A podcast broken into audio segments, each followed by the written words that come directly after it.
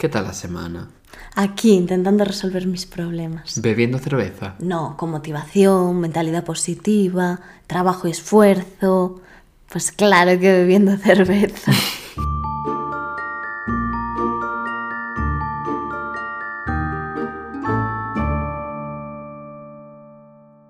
Muy buenas, yo soy Yayo. Y yo soy Coral. Y estáis escuchando Sofá, Manta y Crimen, el podcast en el que te puedes sentir parte del grupo si tu actividad favorita de la semana es ir al supermercado. O el podcast en el que puedes reconocer abiertamente que tu plan favorito de cuando eras adolescente era timbrar a un piso aleatorio y salir corriendo como si estuvieses cometiendo la mayor ilegalidad del Código Penal. O en el que no pasa nada si, siendo una persona adulta, sigue encantándote jugar al escondite. O si tu plato de comida favorito son las rufles york queso. O si perteneces al grupo de inadaptados que prefieren el Nesquik al Colacao. Bueno, a ver, no te pases, eso no. Tampoco hemos venido aquí a aceptar cualquier despojo de la sociedad que nos encontremos. Tienes toda la razón del mundo, la verdad. Y hablando de despojo social, te toca empezar a ti hoy, ¿no? Bueno, voy a hacer como que no he escuchado nada. Sí, Pues empiezo cuando- yo. Pues cuando quieras. Bueno, hoy voy a contaros el caso del monje Shaolin, Vale. que se llama Juan Carlos Aguilar. O sea, el monje se llama así. Sí, Vale, yo no lo conozco, y así no me mires con cara de que conozco este caso, no lo conozco. madre mía. Bueno, pues decir primero que sabemos que estas últimas semanas estamos contando casos bastante conocidos, Hmm. pero nos parecen como demasiado impactantes, entonces como que queremos... Bueno, tú estás diciendo casos conocidos. Bueno, bueno, tú alguno hiciste, el de Gabriel Cruz, por ejemplo. Bueno, es verdad, sí. Pero, jolín, son muy impactantes y también queremos pues, intentar recordarlos. De todas formas, sí que es cierto que nos podéis seguir en nuestro Instagram, arroba sofomanta y crimen, y recomendarnos qué tipo de casos queréis que hagamos o de qué queréis que os hablemos. No casos, por favor, porque tenemos una lista súper larga y queremos hacerlos todos, pero sí, pues eso, Temas o si queréis que sean nacionales, internacionales, recientes, más antiguos. de Chile, de Argentina, yo qué sé. Exacto. Muy bien. Y eso. y nada, voy a pasar a contar el caso. Vale. Todo esto pasó bastante recientemente, que luego te digo el año. Este monje, te voy a contar primero su historia, nació en Bilbao y llegó a tener un gran número de seguidores, porque tenía una gran habilidad con las artes marciales. Vale. O sea, de hecho, hizo que personajes como Javier Sardá, Xavier Sardá, Hmm. El periodista, sí. Sí, o Edward Punset le entrevistaran en televisión, en el año 2000 en el programa Redes. Bueno, entonces reciente de que guapísima, hace 23 años. Jolín, pero bueno, que no te quiero decir que sea del... 960 y Claro. ya. Y bueno, le entrevistaron en Redes. A ver, también luego pasaron... Redes, el programa Sí, Redes. sí. O sea que el el 95% de la gente que nos está escuchando no sabe lo que es Redes porque, quiero decirte, solo gente octogenaria como nosotros sabe lo que es Redes. Vale, sí, porque yo lo conocía. Claro. Y además tampoco es que esto pasó en el año 2000, pero bueno, fue un poco más adelante cuando pasó toda la historia. Vale. Bueno, tú sitúate primero en el año 2000. Este hombre salía en programas súper importantes y eh, también salió en, en televisiones como Telemadrid. Bueno, pues todo esto, su afición, comenzó gracias a su hermano mayor. Vale. Él aprendió artes marciales como karate y kung fu gracias a él y llegaron incluso a abrir un gimnasio juntos. Sin embargo, el hermano de Juan Carlos falleció en un accidente y tras ello el monje pues, decidió en 1992 realizar un viaje a China que le haría comenzar a, llamémoslo, vivir su verdad, como dirías tú. Vale. Y bueno. Vivir su verdad nepalí de soy monje budista. Exacto. Y en este viaje fue ordenado monje Shaolin en 1997 Signifique lo que signifique eso. en el monasterio chino de Songhans. Sonhan, Songsan. Bueno, un sitio. Son- Un sitio de China y que seguramente fuera en la región del Tíbet, que, ¿sabes? Es como que no es de China, pero es de China. Bueno, pues este, por eso se hizo tan conocido, fue el primer occidental en acceder a un grado como ser un monje budista, Mm, que era como lo más top de lo top. Y en ese momento tenía 31 años, que hoy en día tiene 57. Ah, hoy en día está vivo. Sí, Vale. tiene 57. Bueno, pues antes de maestro Shaolin, él ya fue campeón del mundo de otras artes de- del kung fu. Ya.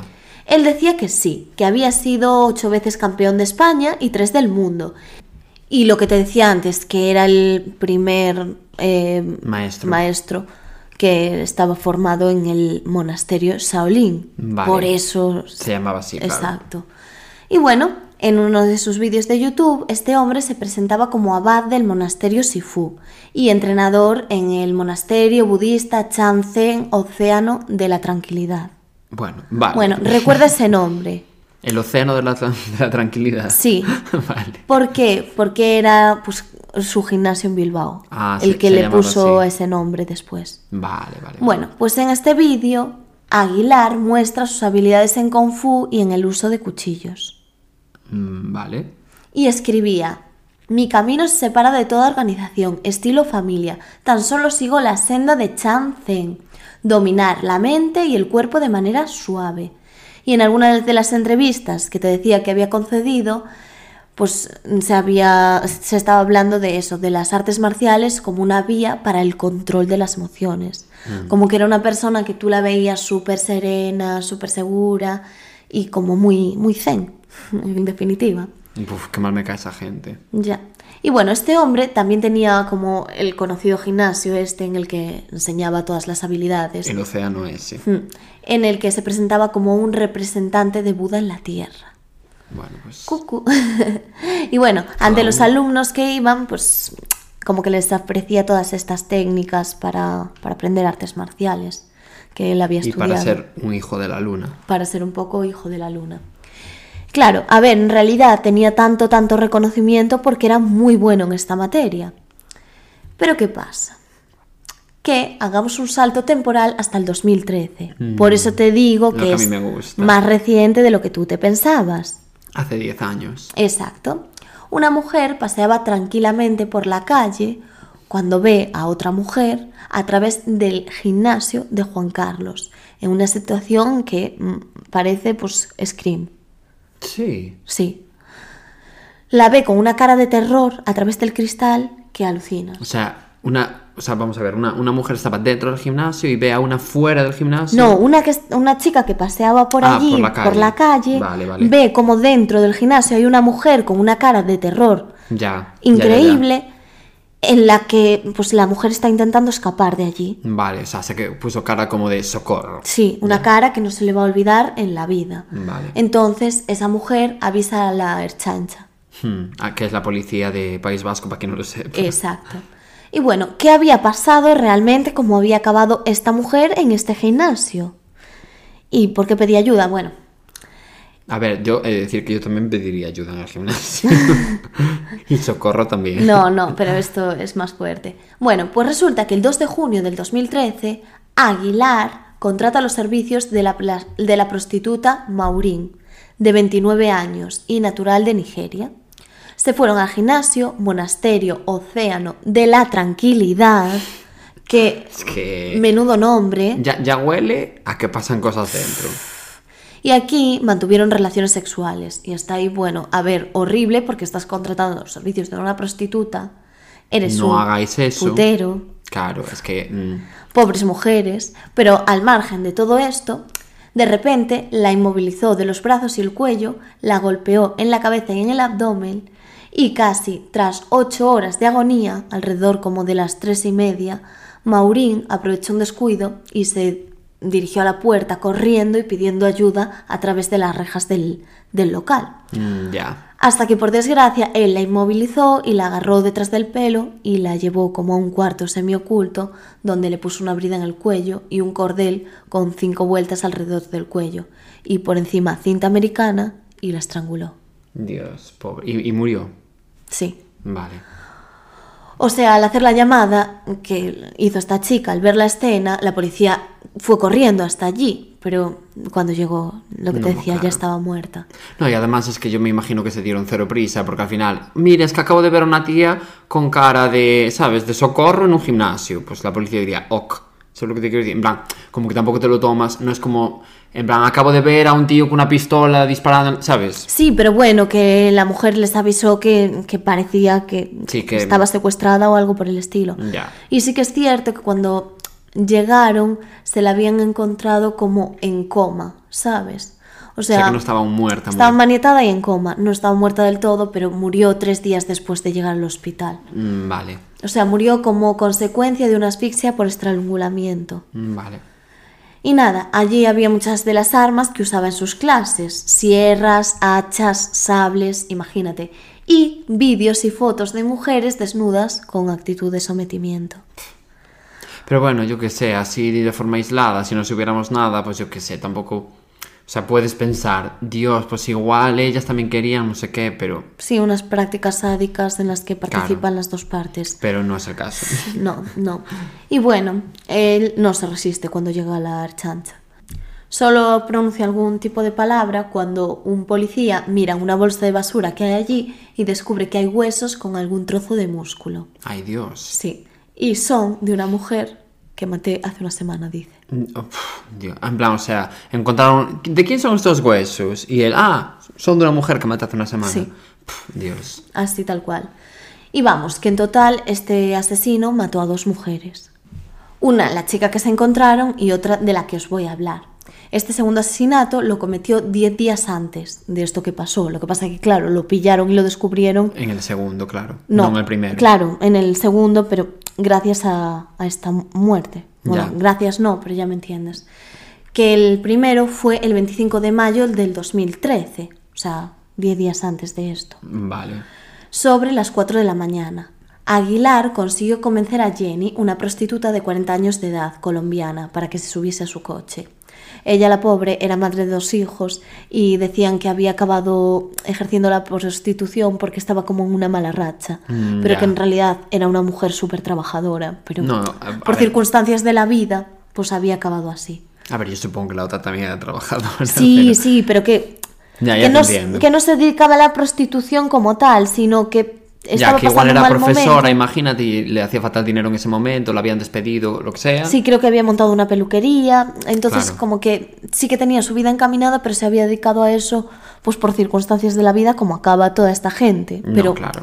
ya me entiendes. Hmm. Y bueno, después de que él la convence de subir al coche, los dos van al gimnasio de Juan Carlos, donde este lo primero que hace es maniatarle los brazos. Y claro, tú en realidad eres una prostituta, o sea, saber qué tipo de prácticas te piden los clientes. Claro. Entonces, ¿hasta qué punto te va a parecer raro? Y allí, pues empezó, evidentemente, el terror. Después de sabe Dios lo que le hizo, él acabó diseccionando el cuerpo de Jenny y se fue deshaciendo de partes el mismo día, tirándolos a la ría de Bilbao y la basura para evitar su identificación. Claro, por eso encontraron huesos con músculo y todo el rollo, ¿no? Uf, Dios. De hecho, vas a alucinar, porque uno de sus alumnas compadeció como testigo en el juicio. O sea, esta mujer era una persona con muchos problemas, había tenido como un ictus y, a ver, como que sus facultades tampoco estaban bien del todo y era una persona bastante vulnerable. Mm, Vale. Y bueno, eh, se llevaba acostando con él ya hacía 15 años. Imagínate. Y él la tenía completamente sometida. Ella testificó que él le pidió que fuera, o sea, él le pidió que ella fuera al gimnasio y esperase. Y en una sala contigua donde estaba él se oían ruidos de herramientas. Una motosierra, un taladro, no supo Dios. identificarlo. Y aproximadamente dos horas después, y con los ojos vendados, la llevó al cuarto y le dijo que posara y le hizo fotos, que una de estas fotos eran de esta mujer. Y después de golpear los pechos, el culo, bueno, le pidió que tocara un sitio concreto de la cama sobre la que estaba tumbada Hmm, y rozó algo, algo frío y duro, dijo esta mujer que era. Claro, sería un cadáver, supongo. Exactamente. Era el cadáver de Jenny, pero ella en ese momento no lo sabía. No, claro. Lo supo mucho tiempo después. Y tras varios días, pues este hombre, pues lo que te decía, acabó por deshacerse de todos los restos de la víctima. Durante los días posteriores siguió dando clase tan normal.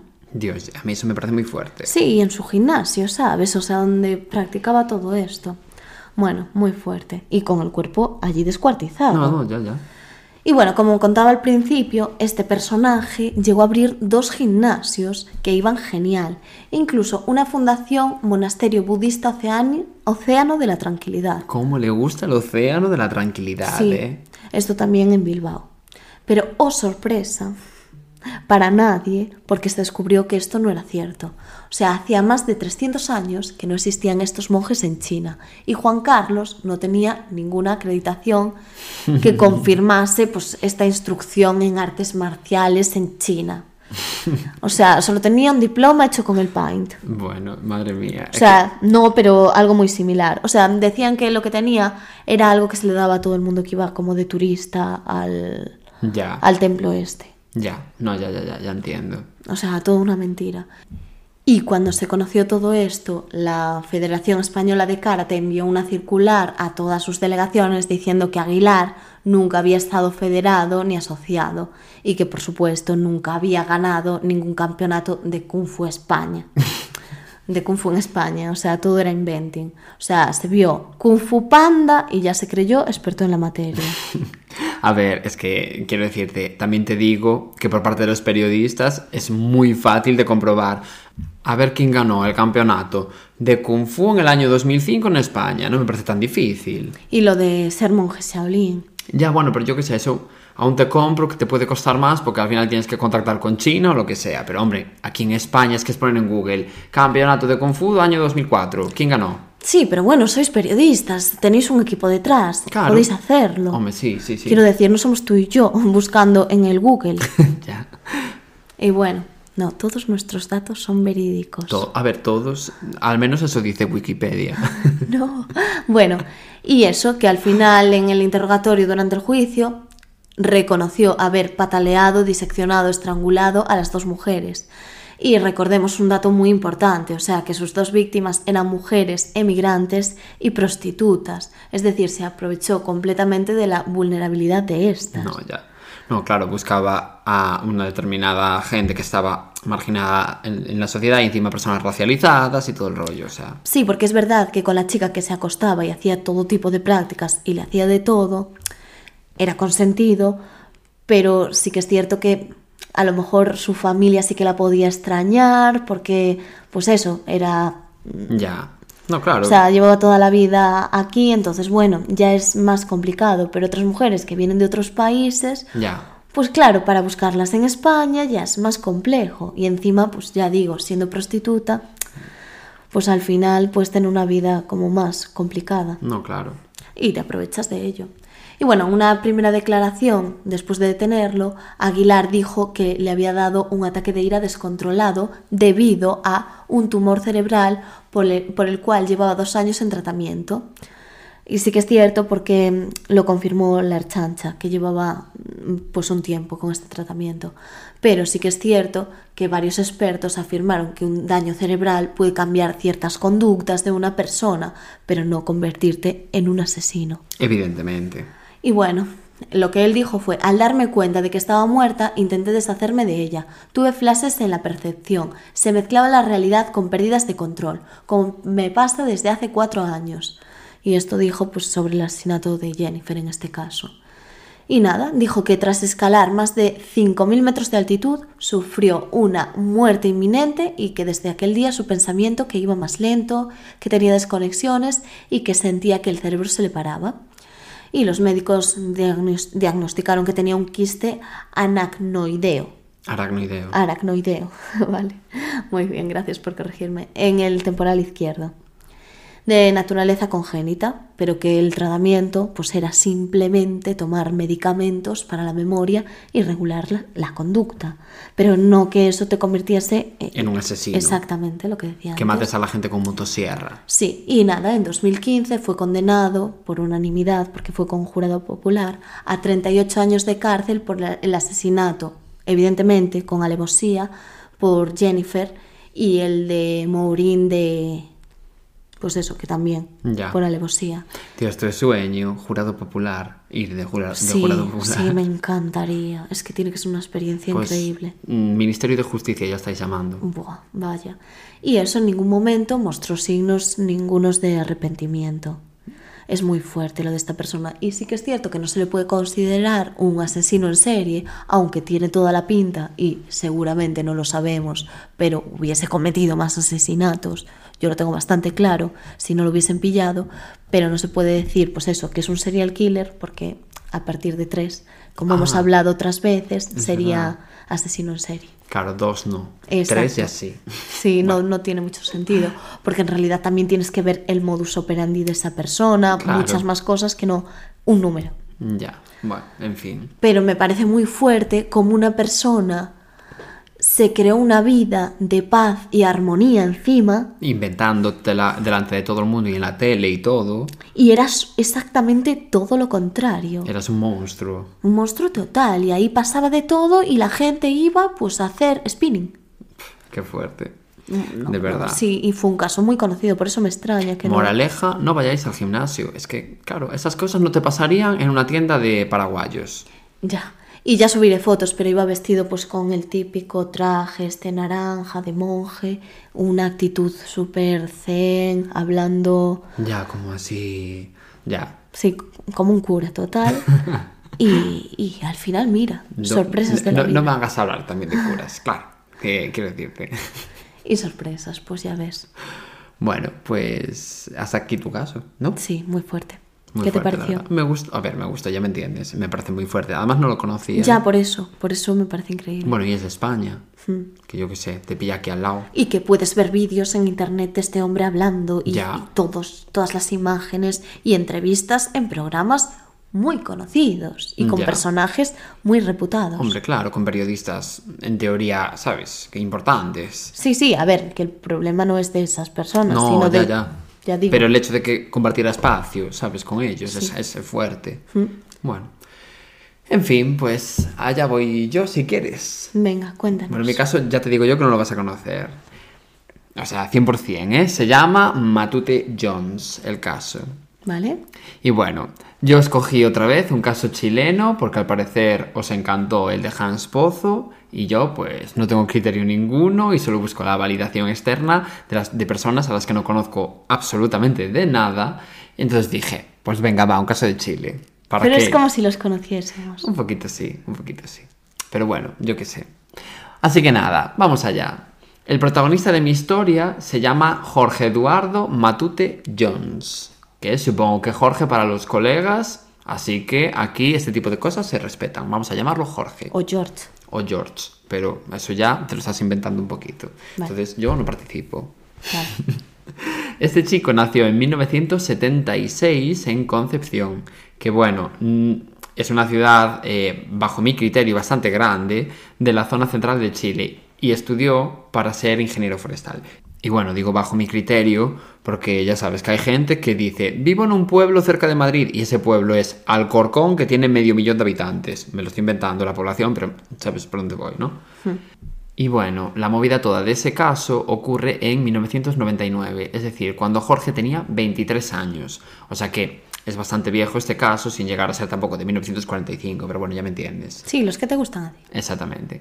Vale, pues el 19 de noviembre de, de ese año, de 1999, Jorge salió de su casa tan tranquilo, viviendo su verdad, y se disponía a ir a una discoteca que se llamaba La Cucaracha, que estaba en Talcahuano. Bueno, una ciudad como de la misma área metropolitana que Concepción, Madre mía. que tenía un puerto y no sé qué historias, que la busqué en Google súper bonita, por cierto. Vale. Había quedado en esa discoteca con tres amigos suyos, pues para beber un poquito de agua con misterio, sentirse un poco divorciadas esa noche, pegarse unos bailoteos. Lo normal en una noche, vaya, las manos limpias y el perreo sucio. Vale. Y bueno, eh, los nombres de los amigos eran Gerardo Roa, María José Maldonado y María Paz Maldonado, que efectivamente, como acabas de deducir muy bien, Coral, eran hermanas. Pero si no dije nada. Gerardo le había pedido a Jorge que saliera de fiesta con él, porque le gustaba una de esas dos hermanas, concretamente María José. Y Quería camelársela. Exactamente. Quería que Jorge le hiciera la cobertura, para que nos entendamos. Vale. Vale, pues antes de seguir con la historia necesito aclarar un par de cositas. Para empezar, antes de entrar en la discoteca, Gerardo, Jorge y las dos hermanas estuvieron bebiendo en el coche en un aparcamiento que hay justo enfrente de la discoteca. Para, bueno, ya sabes, la mítica estrategia de que todo lo que puedas beber fuera de la discoteca es dinero que te ahorras dentro de la discoteca. Mm, Sí, porque ahora los cubatas están pues casi al precio del aceite. Exactamente.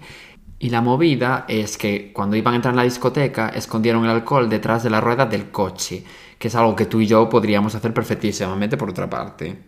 Qué fuerte. O sea, Ya. no es que lo podríamos hacer, es que literalmente lo hacemos en cada festival de música al que vamos. Es que es así. Pero bueno, no hace falta que desvelen nuestros movimientos secretos tampoco. El caso es que estos chicos escondieron el alcohol detrás de la rueda del coche pensando en salir de la discoteca en algún momento a volver a beber y tal, ¿no? Sí, sí. Bueno, pues efectivamente a las dos y cuarto de la madrugada salieron los cuatro de la discoteca a beber un poco. Que digo, mejor no hagáis esto, porque No a saber hagáis. qué puede pasar. No, no, este consejo tampoco es bueno. Es que no era un consejo. Como, ya, pero es que ninguna de las cosas que decimos nos pueden hacer caso. Ya. Y bueno, ya digo, salieron los cuatro a beber un poco y más o menos a las 3 de la mañana volvieron a entrar. Y en ese momento María Paz se puso de coba con un chico random que se encontró que era amiga, amigo suyo. Entonces, bueno, los otros tres restantes eh, entraron dentro de la discoteca y María Paz se quedó allí de coba con el chico este aleatorio. Con, con el chico que se había encontrado. Exacto. O sea, no era Jorge. No, no, era un tío aleatorio. Vale. Y atención, porque esta sería la última vez que María Paz vería a Jorge en su vida. Luego lo explico mejor, pero bueno, continuemos que esto, esta historia me quiero parar en estos pequeños detalles por algo que ya entenderás después. Quiero decir, esta noche es importantísima en la historia. Bueno, pues Jorge y Gerardo se fueron al baño y allí tuvieron una pequeña charleta, una vez entraron dentro de la discoteca, ¿eh? me refiero. Le hizo una intervención. No, simplemente estaban como pues contando sus mierdas. Vale. Porque a todo esto, no sé si lo dije antes, pero Jorge tenía novia. Lo que pasa es que esa noche le estaba haciendo la cobertura a Gerardo, entonces claro, venga a estar toda la noche con María Paz para entretenerla.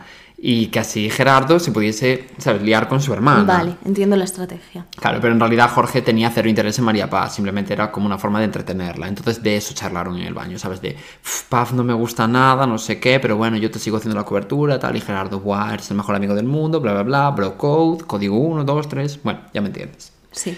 Después se fueron a la, a la pista de baile a ronear un poquito mientras sonaba Zafaera de Bad Bunny, Eso te lo inventas. eso me lo acabo de inventar, pero fijamos que fue así. Y de repente María José avisa de que quiere ir al baño. Entonces, bueno, pues nada, se pira de allí de la pista de baile y de camino al baño se encuentra con un tío aleatorio que le dice, y cito textualmente, al tipo ese que anda con ustedes eh, le van a sacar la cresta porque está pintando el mono. Bueno, signifique lo que signifique eso. Bueno, O sea, que la estaba liando y que, que le iban a hacer. Nadie entendió nada. Evidentemente María José se quedó con el mismo careta que tienes tú ahora mismo porque no entendió nada de ese mensaje tan enigmático y volvió a junto de Jorge a preguntarle si pasaba algo o yo qué sé, o si alguien le había amenazado, cualquier historia así, ¿no? Ya. Y Jorge le respondió algo así como no pasa nada, plan, y siguió a su movida. A partir de aquí ya las versiones de la historia son muy confusas. Pero si en algo confluyen es que a las 4 y cuarto de la mañana Gerardo se fue para su puta casa sin Jorge, el cual estuvo buscando toda la noche, pero no lo encontraba por ningún sitio. Y las dos hermanas, Maldonado, tanto María Paz como, como la otra, vaya. María José. María José, es que no me acordaba del nombre. También se fueron para casa en ese momento, pero no se fueron con Gerardo porque iba un poco... mm, Piruleta. piruleta y no se fiaban de él conduciendo el coche. Vale, ¿sabes? bien hecho. Entonces fueron personas responsables y dijeron, no, no, no, nos vamos andando. Vale. Pero el caso es que ellas dos tampoco encontraron a Jorge en lo que quedaba de noche. O sea, por eso te decía antes que María Paz fue la última vez que vio a Jorge. Vale. Pues al día siguiente, o sea, el 20 de noviembre, Gerardo llamó a casa de los padres de Jorge para preguntar por él, porque claro, yo qué sé, no se fue con él a, a casa ni nada, y los padres mm, le dijeron que allí no estaba, sabes que en casa no estaba. O sea, es que claro, ellos pensaban que se había quedado a dormir con Gerardo, en realidad. Claro. Entonces tampoco se preocuparon. Bueno, pues evidentemente llamaron a la policía y a los hospitales para ver si aparecía. Y después de eso pasó algo muy extraño, porque la novia de Jorge recibió una llamada anónima, o sea, me refiero con el número oculto, en donde le dijeron que a Jorge le había pasado algo grave. Y después de, de decir eso, colgaron. Fuese quien fuese. Vale. Pues nada, en los días posteriores a la desaparición, la policía buscó por los alrededores de la discoteca y un bosque que había por allí, no sé qué. Además, la discoteca, yo estoy viendo fotos y era como súper extraña porque era toda de madera, en plan, no luce discoteca, luce una cuadra. No sé, era una cosa muy extraña. Vale. Y los padres recibieron muchas llamadas de gente que les pedía 50 millones de pesos chilenos para liberar a Jorge y bueno, movidas así. Además, ninguno mm, aportaba realmente ningún tipo de prueba de que estuviese Jorge con vida o que lo tuviesen secuestrado. O sea, como que parecía más bien gente gastando bromas. Sí, llamadas que hacen para marear gente que tiene mucho tiempo libre. Exactamente. No es la primera vez. No. Bueno, pues por supuesto interrogaron a, los dueños de la discoteca La Cucaracha y a los trabajadores por orden de la jueza que llevaba el caso, pero nada se descubrió. Porque encima mucha gente declaró cosas que no se correspondían con la realidad. Además, sin ningún tipo de sentido. Me refiero, yo qué sé, pues le- les preguntaron a mucha gente que estuvo en esa discoteca esa noche y algunos inventaban que se fueron de allí a las 2 de la mañana, cuando en realidad igual se fueron a las 3, imagínate, aunque no tuvieran nada que ver con el caso, ¿eh? Y aunque tuvieran buenas coartadas incluso, pero yo qué sé, simplemente como forma de que no les llamaran para declarar o para que no les interrogaran como testigos. Que querían evitarse problemas, entiendo. Exactamente. Y claro, en realidad lo único que hacían con eso es retrasar la resolución del caso. No, claro. De hecho, siete de ellos fueron juzgados por obstrucción a la justicia, porque llegó un momento en el que la jueza, bueno, pues quedó hasta ya sabes qué orda- órgano reproductor femenino. No, y normal, a ver, hizo bien. Hombre, es que- Hombre, es que no estás jugando con una tontería, es la muerte de una persona. Claro. Bueno, pues podría ser que todo el caso terminara ahí, pero es que cinco años después, en febrero de 2004, las autoridades encontraron a orillas del río Bío Bío, o sea, cinco años después, ¿eh? el cadáver de, de un chico que después de varias investigaciones se supo que era el de Jorge Matute Jones.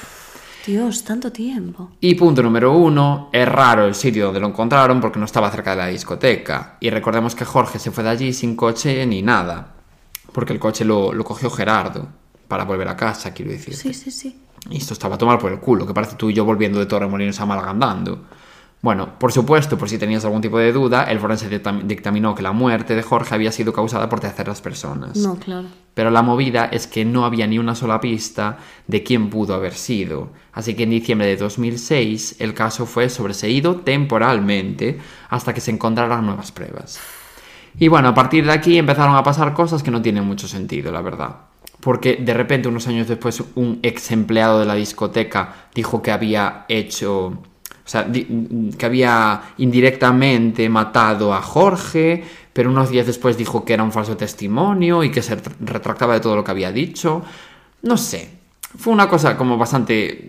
Sin Debió decir. Sí, además debió tener poca lógica porque la jueza no se lo tomó en serio en ningún momento, Ya, ¿sabes? ya, Ni que la policía. siguieron por esa vía de investigación. Claro, pero no sé, no me tiene mucho sentido de repente decir que tú participaste en la muerte de alguien y luego era broma, ¿sabes? Chico, no sé, ubícate un poco. Sí.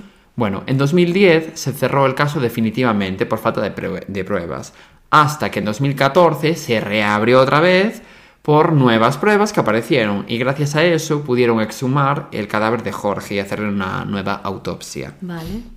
En esa autopsia se descubrió que Jorge había muerto bajo los efectos de algún tóxico, concretamente de pentobarbital, que, bueno, es un barbitúrico, es un sedante bastante fuerte que de hecho se usa, entre otras muchas cosas, para eutanasiar animales, por ejemplo. O sea, es un sedante muy, muy, muy fuerte. Vale, ya. Bueno, pues con estas nuevas pruebas se volvió a interrogar a varios trabajadores de la discoteca.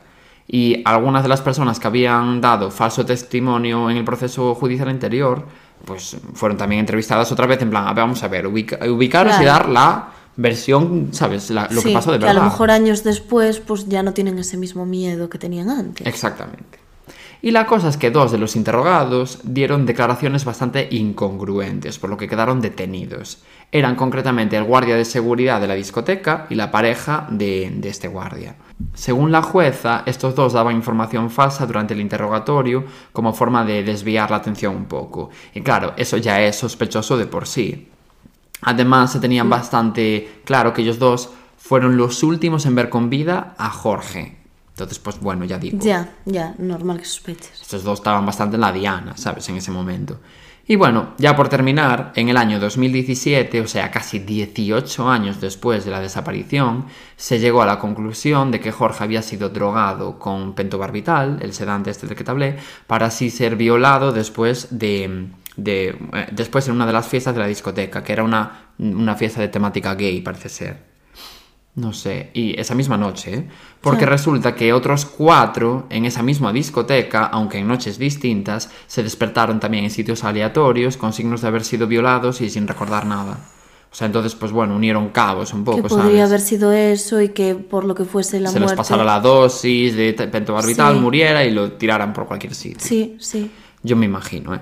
Lo que pasa es que después de tantísimos años, siete de los doce sospechosos originales, que eran la mayoría de trabajadores de la discoteca, ya estaban muertos. Y los cinco sospechosos que quedaban, ya estaba descartadísimo que hicieran nada porque tenían buenas coartadas o ya estaba, ya habían investigado y eso no llevaba a ningún sitio y tal y cual, ¿sabes?